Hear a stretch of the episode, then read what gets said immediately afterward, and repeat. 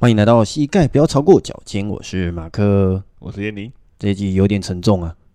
为什么？啊，就最近上个礼拜没录音嘛，对，对吧？那上个礼拜就诶，上个礼拜而已嘛，还是两个礼拜了？就上礼拜而已、啊。上礼拜而已嘛。对呀、哇，我自己感觉时间过好久哦，对啊呀、因为我上个礼拜我家猫咪走诶、走掉了，哎，嘿，就蛮突然的。对，哇，那为了它忙了大概半个多月吧，就刚好两个礼拜啊。两个多礼拜，十四号我发现他身体异常，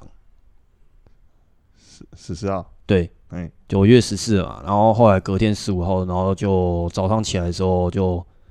整个身体瘫软，哎，对，然后就是马上请假，然后去把他送到那种动物医院去，去检查。然后就是就发现那个时候一开始是，反正就从头开始讲嘛，就我们家猫自己，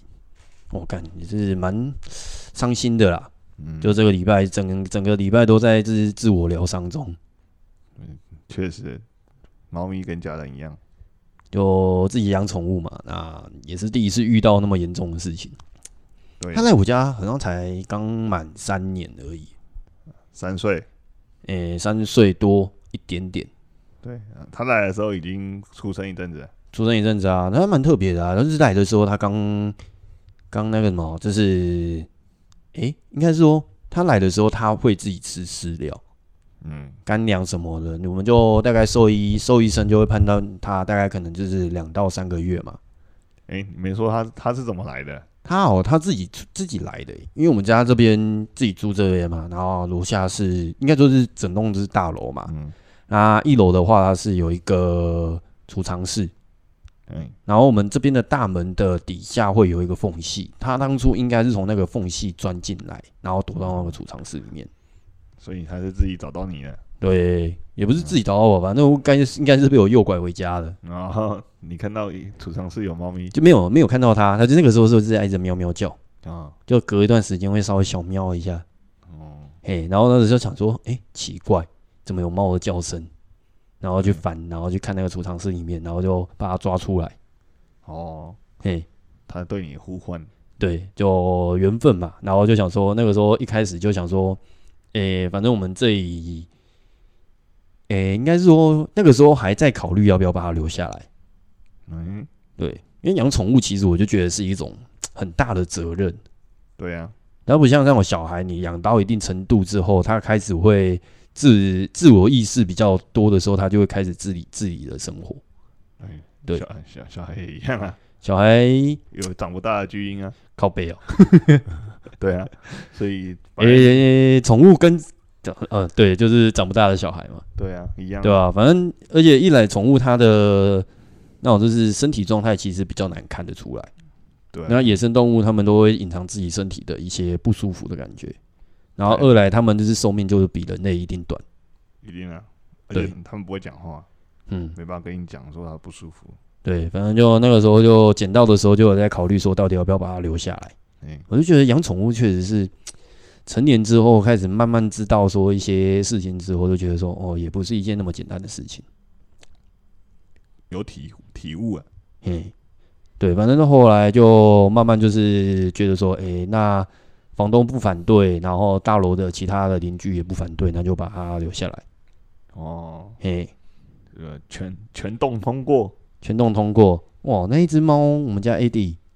它也是蛮厉害的。对，对我们这一栋里面有一个邻居，一个婆婆，对，她是就看到猫，就是看到动物就讨厌的那一种。不喜欢动物，对她讨厌超讨厌动物的，包括他自己，靠背哦、感她自己觉是动今天物啊是嘴炮嘴炮满点。他也是动物啊，嗯，反正就那个时候就她看到一开始很闲，哎，哎，但是后来就我们家那只猫就也是也不会搞乱嘛，然后也是很亲人，哎，然后后来她也被俘虏了，顶多就是不让她进她家而已。被收服了，对对对对对。哦，嗯，还不错啊，嗯，而那一天礼拜哎十五号早上嘛，然后就发现他整个身体瘫软，然后没办法动，然后就紧急把他送到宠物医院。对，然后医生后来看到他之后，就发现说他喘气，然后怀疑有什么心脏的问题。哦，对，然后以及说他有那种就是膀胱肿胀，然后后来就确定说是因为泌尿道堵塞，尿道堵塞，尿道堵塞，因为他说公猫比较常出现这一种状况，因为嗯公猫的尿道比较狭窄。嗯然后就是，如果说你在吃的东西里面有一些容易结石的东西，它会让导致你的尿道堵塞嘛。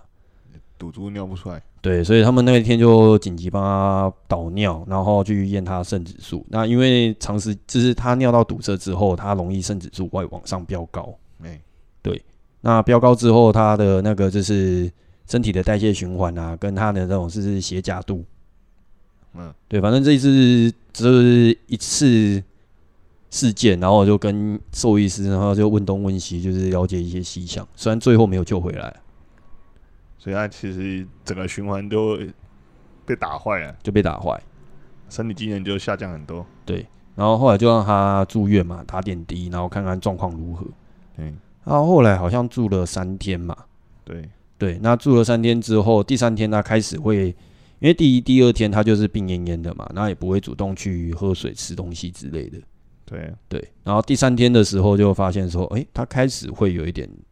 食欲了，东西给他吃，他会想吃，开始有好转的感觉。有好转。然后说就诶，血检那种就是肾指数啊，然后一些就是身体的状况指数好像都回来了，哎，但是就那个时候就把他带回家嘛，那个时候就有好转。然后带回家之后，然后就观察他状况，因为那时候装导尿管。对，那离医院的时候，他们就想说，诶，那把把导尿管拔掉，然后看看他自己的排泄状况怎么样。嗯，对。然后回到家之后，我就让他在家里面住两天，然后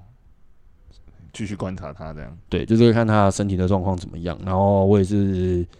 每天两次的喂药嘛，然后再加上一些就是喂水啊、食物什么的。那、如果他不太想吃，就用灌食。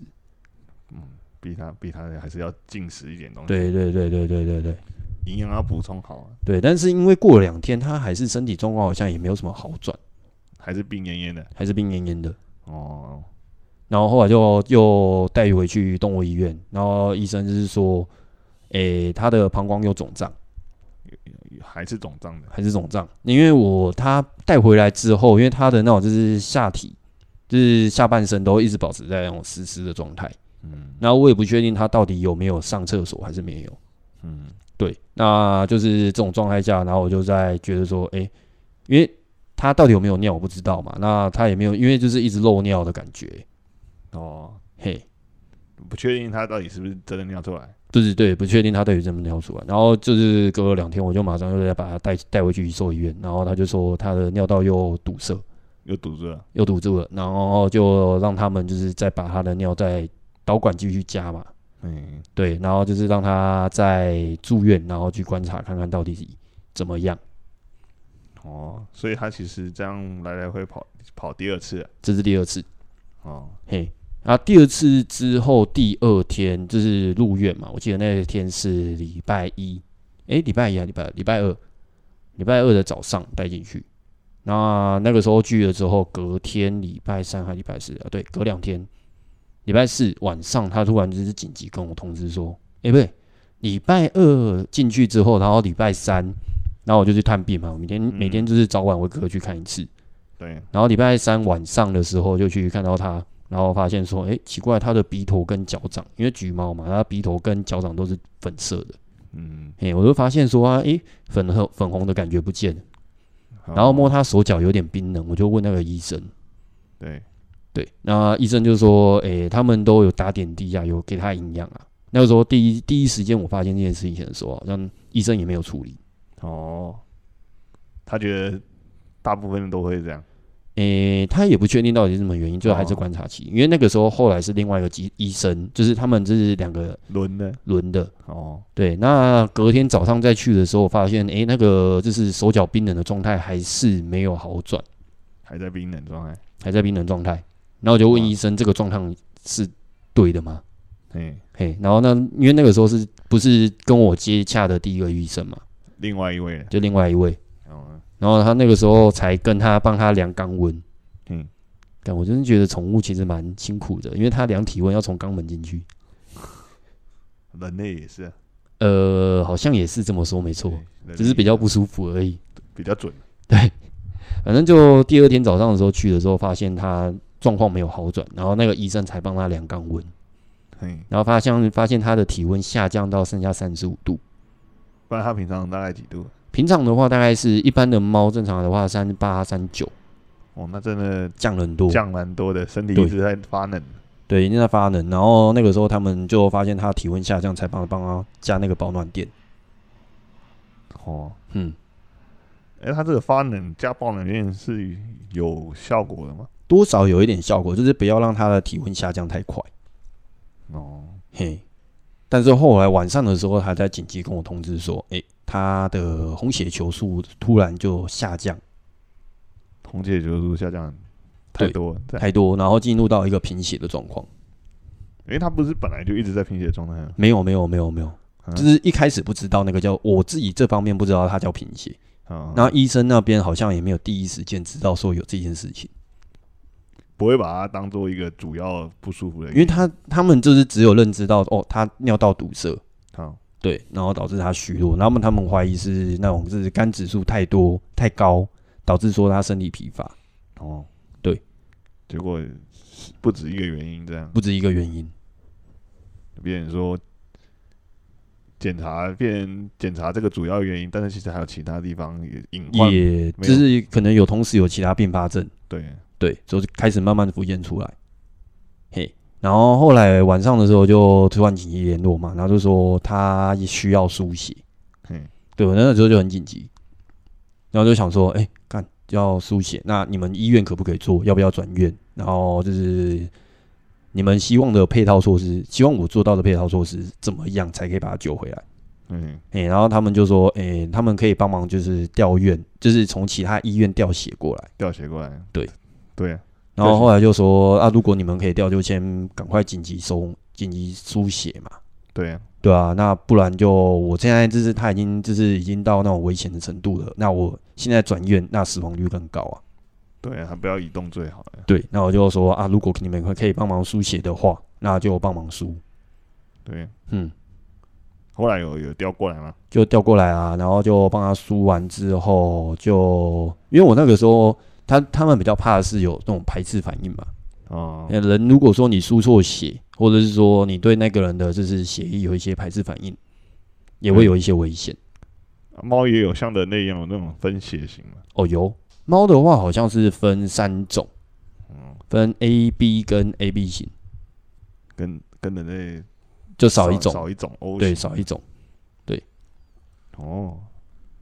所以这是一输输血之后身体状况有变稍微好转了。隔天的话就好像有稍微好一点，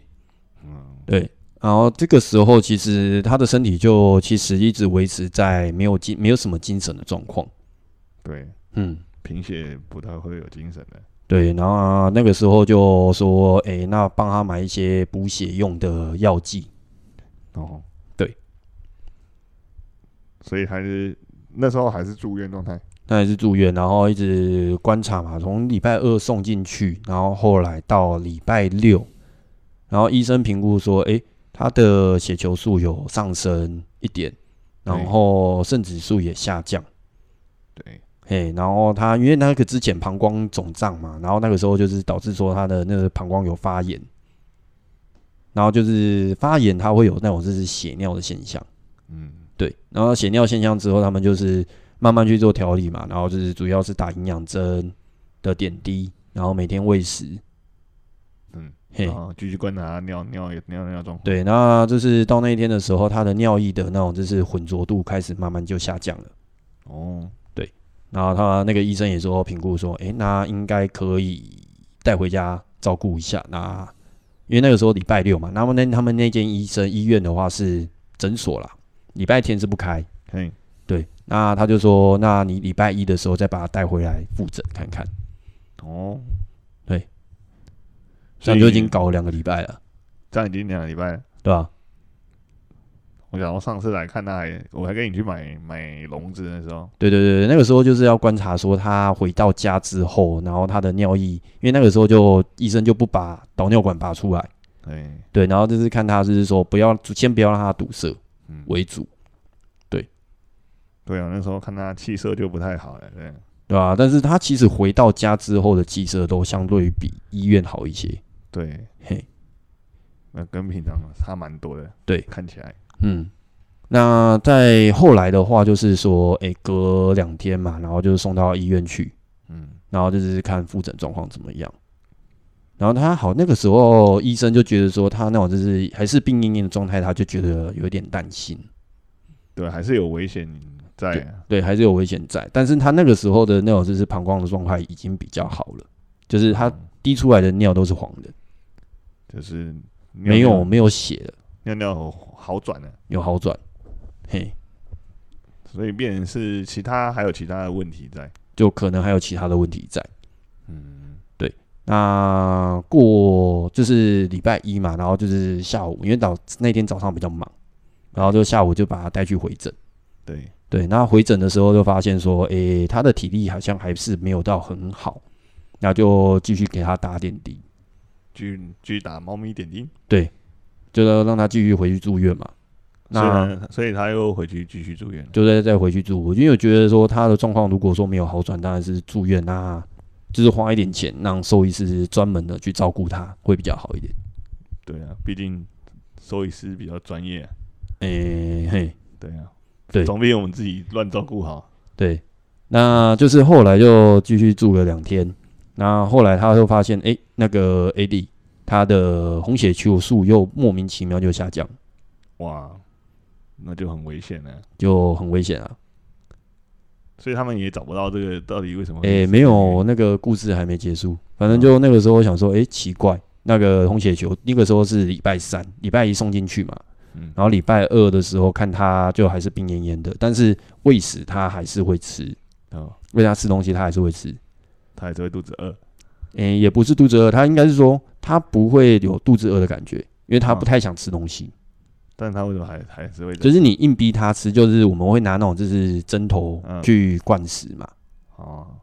那灌食的时候，他就是灌一些，他还是会想吃进去。哦，他还是可以可以塞一些东西进去。对对对对对对对。所以礼礼拜三之后怎么了？礼拜三那一天就下午的时候，就临时又通知说，诶、他红血球数又下降，哇，然后就说，诶、他的那个状况，他们才开始意识到说，哦，有其他的可能性。太后知后觉了吧？，对，这个就是我觉得很疑惑的地方。不是啊，这那个边时候他才说，诶、那他有可能因为红血球数，因为他的检测结果就是说他的白血球数有嘿上升嘛，那代表说身体里面有某些东西。对那他去，他们有去帮他做那个第二这第二次再度再次入院嘛，就是最后的这个一礼拜，那他有去拿他的那个就是血液样本，然后送去化验，看有没有一些就是细菌感染之类的。哇，都已经到第第三个礼拜、第二个礼拜第三个礼拜了，才才化验，嘿，有有点太太太慢了吧？对我就是觉得说这一件兽医师，嗯，真的没有到很细心，对啊，就就变成像我们之前讲了，头痛一头，脚痛一脚，这种就是感觉看他有什么反应才会做下一步对，但是他又没有意识到说他有可能其他的并发症。哇，还还是其实对他们来讲，这个也不好去理清原因。不知道，但是因为变成说是我自己是事主嘛，对啊，那我去看病的时候才发现他的一些异样，然后那个兽医院才有发现说相关的事情，啊，别人说你没发现，他们也不会发现的。可能哦，哇，那这样会会其实有点粗心哎、就其实后来想想，其实就感觉他们蛮粗心的，对啊，就是你看你前面讲了，但是因为因为其实中间中间就是这一次要诶、第一次要输血的时候，他们其实有讲一句话，让我觉得说我到底要不要转院。嗯，就是说，诶、他们要输血，就是他觉得 AD 要输血，那是大概晚上六点多的时候通知我，对，然后那个时候他就说，诶、那我们要从你要输血也可以啊，那就是从其他的医院调过来，对但是他们晚上九点半之后会下班，呃，所以下下班前要赶快对，那那个时候我就想说，呃，所以你是说我要转院吗，还是怎么样？那个时候就很急，我就想说，诶、那如果你会，我就是那个时候就表示说，你们可以帮忙书写，他还是先书写为主嘛，因为他那个时候已经很危急。对，对，啊那个时候就在想想说，到底要不要要要不要转院？但是其实我觉得像这种状况的时候，其实就没有其他医院选择。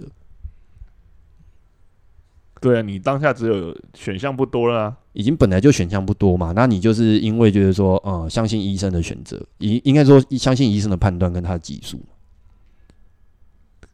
听起来是这样没错，可是他们的处理方式应该就是说，我们觉得现很在严重。健状况很严重了，啊我们直接如果帮你这样做这样，我们直接帮你这样我做，们只或者是说我们没办法做的时候，我们没办法做的话，那另外一间的设备我觉得还不错，你要不要先转到那边去？对啊，怎么会变成说，哎、哎、感觉就那边就是呃，那个你们家的猫猫已经就是嗯有点危险了、有点危险哦。那如果你要不要全那个输血？对，你要不要输血？哎，那可是我们这边就是晚上九点半就下班喽。然后我就听到就说干你娘嘞，傻眼真的，对，对，生命下班比生命还重要。那个时候我的感觉是这样，哎，谁对听到谁听到都会是这样的感觉啦。对啊，对那就是后来就是第三次的，诶，第二次要输血的时候，我就是想说，诶，他们就是要帮他再输抽点血，然后去做化验。我想说，诶，我们家的猫都已经，我我也不知道你要抽多少血嘛，嗯，对吧、那它都已经贫血成这个样子，那你又要这个时候抽血，我那个时候很急啊。虽然说他，我觉得说一定有其他的问题，但是那个时候就很紧急，就是说先输血，其他先不要做。哦，嘿，可是我觉得这样到第三周才在输血，还在书写，那个就是真的，我觉得说它下降频下降的问题太奇怪。对啊，对而且都不是第一次下降了，前面也有你前面前一个礼拜也有下降过一次，对，那个东西就有一点疑虑在了。那个时候就我就觉得说，他们第一时间，那如果说一般，因为他们就是我会让我认为说，诶、泌尿道的就是堵塞这件事情，其实就是小问题。对啊，对，那小问题会影响到它突然红血球数下降，那就是一个大问题。那他那个遇到这个大问题的时候，没有第一时间反应过来，其实身体这些白血球、红血球，如果异常太过异常，身体表示身体一直在发炎状态，或者是一些对对对对对，就是很很严重才会一直这样，但是却没有因为这样去察觉到这个事情，我觉得这有点、呃就是太太嗯粗心了，或者是太太太太那个了。对，哎，这听起来蛮蛮蛮莫名其妙的。啊蛮有点不爽的。哎，对，那第四天，哎、就是输完血隔那个当天晚上，我有去看他。对，对，哎、对，输完血当天晚上我就直接去看他嘛，然后看完他之后，然后就想说，哎、稳定了，就血已经进去了嘛，他也没有排斥反应，那稳定一点。对，对，然后隔天早上再去探病的时候，那个另外一个医生，因为之前跟我沟通的都是另外一个，我觉得很用功，另外一个这个流脓就是就是 B 啦，反正就 B- 讲 B B- 嘛 B 对，对然后就就是隔天礼拜四嘛，然后早上的时候就遇到另外一个那个 A 医生，他是院长，嗯，对，然后他就有比较耐心的仔仔细就是解释给我听，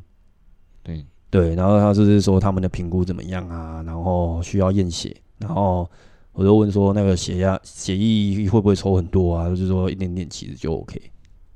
哦，对，那但是他说那个检验需要两周诶两天的时间。两天，就礼拜四抽完之后，礼拜五六可能礼拜六才会有结果。该不会要刚好卡到他们休假日？哦，没有，就是抽捐完血，然后后来就看他稍微稳定一点，嗯，但隔天就是当天晚上我就没有去看他，因为比较忙。哦，但是凌晨的时候突然就一个感应到，哎、干，他走了，心电感应，哎、我就觉得那个时候是还蛮神奇的，就有意识到说，啊、他已经走掉了。嗯，就是然后隔天早上那个医院，就是我就等，因为他们医院是九点开门，嗯，对，那我就等到九点半，他们没有通知我才敢过去。哦，哎、但是过去的时候他们就通知我说，哎、走了，哇，呃，他们没有，诶、他们也没有通知哦，哇，怎么会这样？也没有通知哦。你人到了你才知道，我人到了，应该说我本来就有意识到这件事情，但我人到之后，他才跟我说，哦，已经走了。傻眼呢、嘿，怎么会这样？感觉这个 受益运就真的觉得做做说，事情方式怎么让人摇头哎、只能说，嗯，当初真的，我就真的觉得说，如果有养宠物的人啊，平常可以的话，就是多找几间，觉得说比较信任的医生。对啊，如果说是临时出现一些比较紧急的状况的话，他们比较知道该怎么处理。对啊，不然真的因为当初我会选这间州医院的话，就是说，因为他们相关的负面评价比较少，对啊，或是说，应该说他有负面评价，但是那个负面评价是可接受，顶多就是说，诶、医生的态度不是很好，或者什么的，嗯，嘿。但我觉得后来这种 Google 评论这种东西，真的不能太不太能相信啊，还是要靠自己的经验去找，或者是有认识的，有在别的地方有很难自己讲，宠物很难讲。对啊，哇，那这样其实他们这样做，我不知道是是标准流程是这样做的，还是，对，所以我就不晓得嘛。我就是我，其实我今天讲这些东西，我自己有 PO 到那些就是猫猫猫咪的网站上面，就是哦社团里面。嗯，我很想了解说他们那种流程算是好的，还是是正规的吗？还是说是里面他们有可能有一些疏漏？有没有对啊？有没有过失啊？因为你看，如果说他们九点半下班到隔天早上九点之前，这中间都没人照顾，哎，确实是没人照顾啊，那如果这中间他的身体出有了什么状况？对异常指数什么红血球或白血球异常又异常飙高对，啊，不不就是等死了这样？嗯，可以这么说，也不能这么说，因为假如今天这个猫咪或者是狗狗，就是反正是宠物医院嘛，它住院的时候，那你医生他会去评，应该是我是觉得说医生那边可能需要评估一下说，哦，那你这个状况比较危急，那我们这边晚上没有人照顾的话，不建议你送进来。对啊，变成说如果没有办法去应付这种突发状况啊，对，懂吗？这就就就会像你这样，对。所以你你抛那些社团，有人有回答你什么？这哦些，阿弥陀佛，干，全部都是阿弥陀佛，我感节节哀节哀之类的什么什么，他去当天使之类的，之类的。你可能没说回答我我问题，不是啊，我不没有，我在那个就是下面就有注解说，呃，就是心理调试好，不需要帮他悼念。对，傻眼，对，你就发现这些社团他妈抱团取暖的感觉，就是觉得说，其实相关的一些资讯，不因为流我们不自不不流是通啊不是不流通，就是说，因为这些东西流程的东西，其实我们外行人一定不懂。一定的，那相关的，如果说像我今天我有经验过了，那我把我的，我会希望说，我把我就是觉得说，哎、这个流程，对啊。然后我就希望说，可能你里面有一些不妥的地方，或是说有一些应注意而未注意的地方，然后就让人家知道说，哦，有意识到说，如果你们家的宠物出现类似的状况，你要在哪个阶哪个环节里面，就先提跟兽医师提出来，要他去做处理。对啊，好像也很少人在分享这件事情。对，我觉得发现这一部分真的还蛮少的，因为很多就是急性，因为其实大家就会觉得说啊，宠物就是这样，就是它也不有痛苦也不会说，那一出事情就直接走掉。但它其实中间有一些环节，其实应该可以提早注意到，刚才说的这些环节可以拿出来，就是增加你就是存活，就是存活让它的几就是率啊救回来的几率。，对啊，这些细节可以去检视的。嗯，对啊，对啊，就比如说像我这只我们家这一只，我看也是很乖啊，那平常也是活蹦乱跳。对啊，对，那但是过程中间，如果好像就是会觉得说，诶，如果哪一个环节有先提出来跟那个兽医师讲，那可能也不会要今天的这个状况，可以帮助兽医师去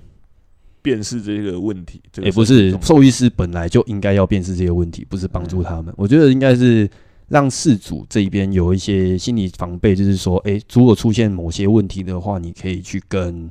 兽医师那边提出来，应该做哪些东西。嗯，类似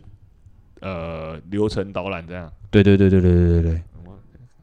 嗯其实好像没有兽医院都没在做这个事情。因为你不懂嘛，然后再加上就是我们平常就是会说，诶、兽医师那边就是会要你做什么 A 检查、B 检查，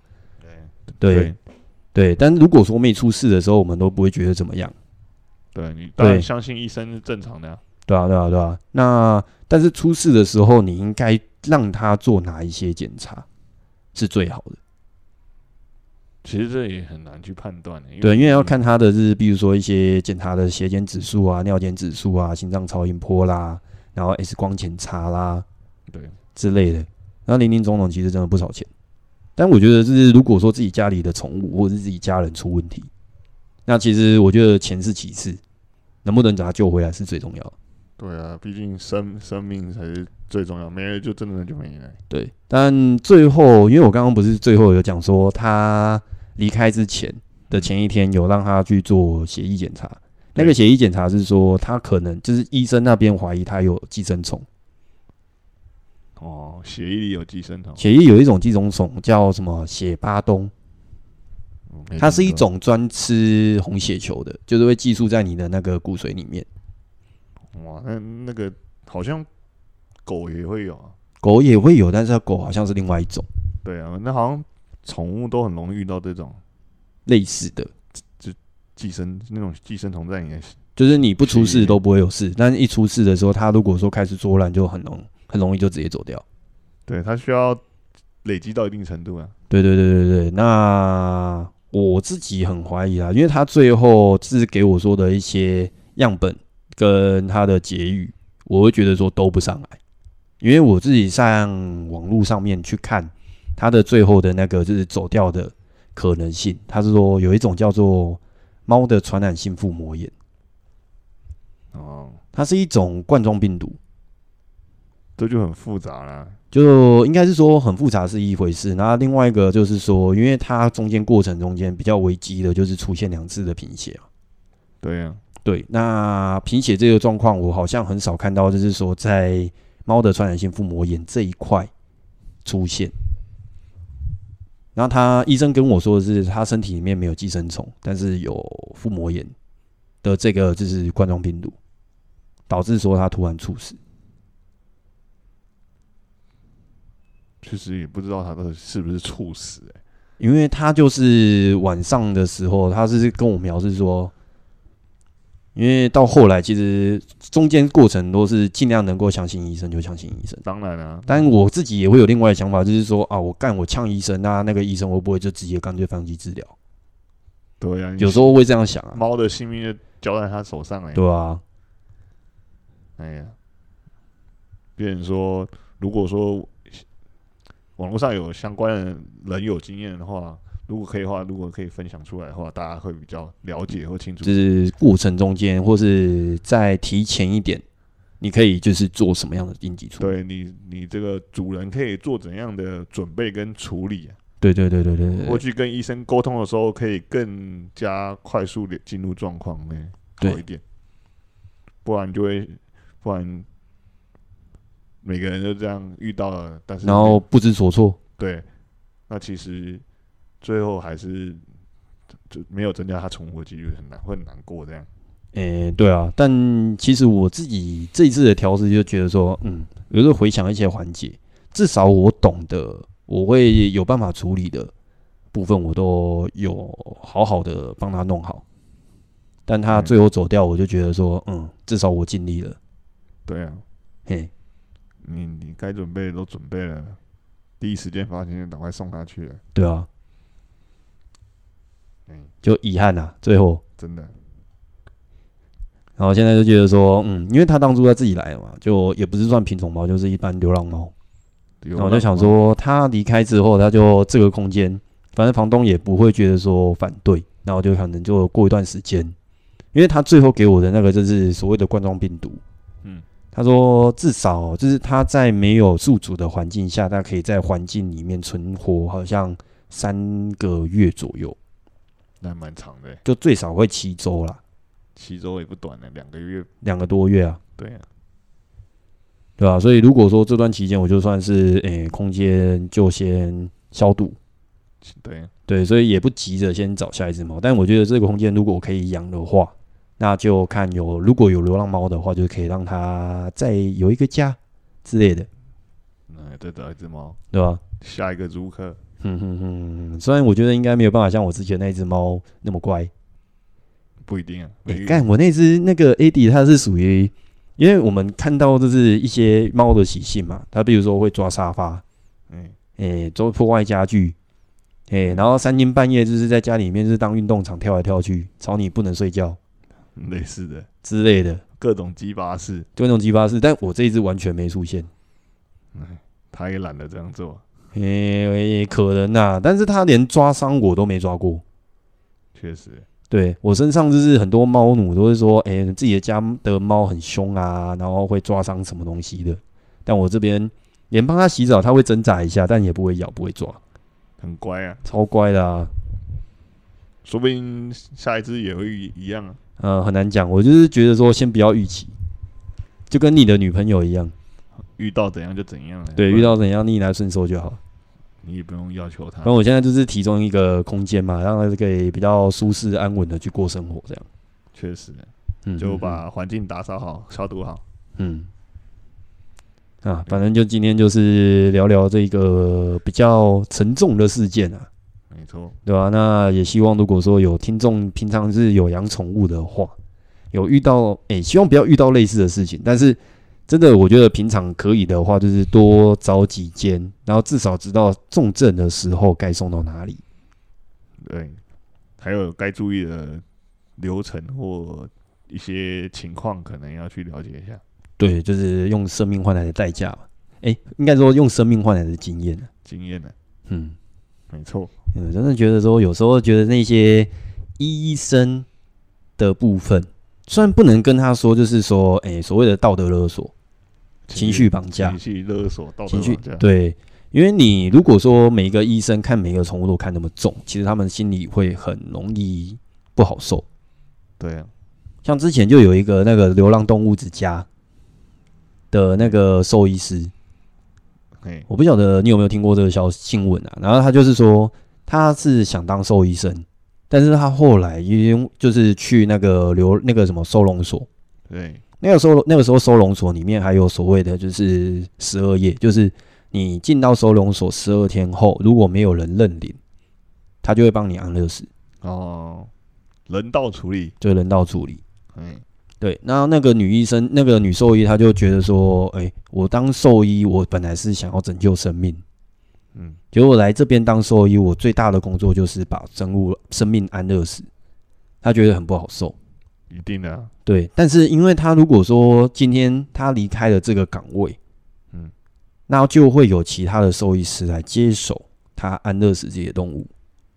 对啊，所以他也让自己有个限制，说他没办法离开，虽然他压力很大，那只会越来越大，对啊所以越来越大。就后最后的一步就是，他就用那个安乐死动物的药物，然后把自己送走了。确实啊，那在那个环境压力能不大吗？对啊，因为你如果说像每个生命在你手上的时候，你都把它看到很重，那你如我我觉得我以前做事是最简单的，嗯，对拿钱办事嘛，拿钱办事，那你没办法付出啊来，那我也不会帮你做。我觉得这个虽然听起来很残酷，但实际上单纯最一点，对你你单纯一点，然后我自己的心理压力也不会那么大。就是假如嗯我是兽医生啊，你有个理由的，对，对我拿对钱来就办事，对我只要拿钱办事就好，你不要让我就是投入太多的心情，因为假如救不回来，我自己也会很难过。对啊，很多但是如果说是像那个应注意而未注意的缺失的话，我就觉得说这个又有点说不太过去。就想一想，觉得不太可以原谅，对对对对对，但都走了，你也能怎么样？就是把这个经验传承下去啊。分享出去让更多人知道了，嗯嗯嗯这可能在你需要的时候会帮上你一帮上你的忙，嗯。好啦，嗯就看至少七个礼拜吧，七个礼拜，对吧？有缘的话，应该会会遇到下一只，不管是狗还是猫。说不定是鸟啊，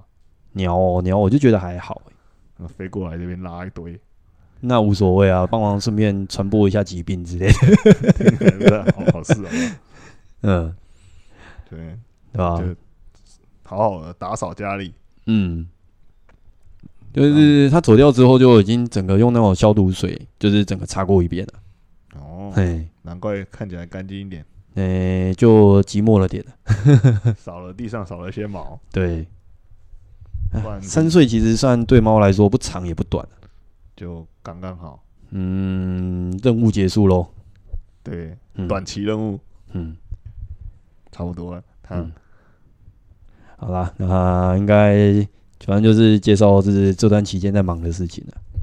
没错，对吧？一天应该也是能尽力能够去观察它，就观察它，就是陪它到最后啊，对啊，然后尽尽力了，能陪就陪了，对吧？对啊，嗯能请假都请假了，嗯、差不多，对啊，我也花了不少钱哦。对啊， OK，好，那沉重的故事就先到这边啦。嗯，嗯，好，我是马克，我是燕宁，好，那我们下堂课再继续啦。好嗯，大家多多爱护动物，不要随便喂食流浪猫狗。爱护自己，爱护嗯动物， OK，好，那就先到这边啦，拜拜。拜拜。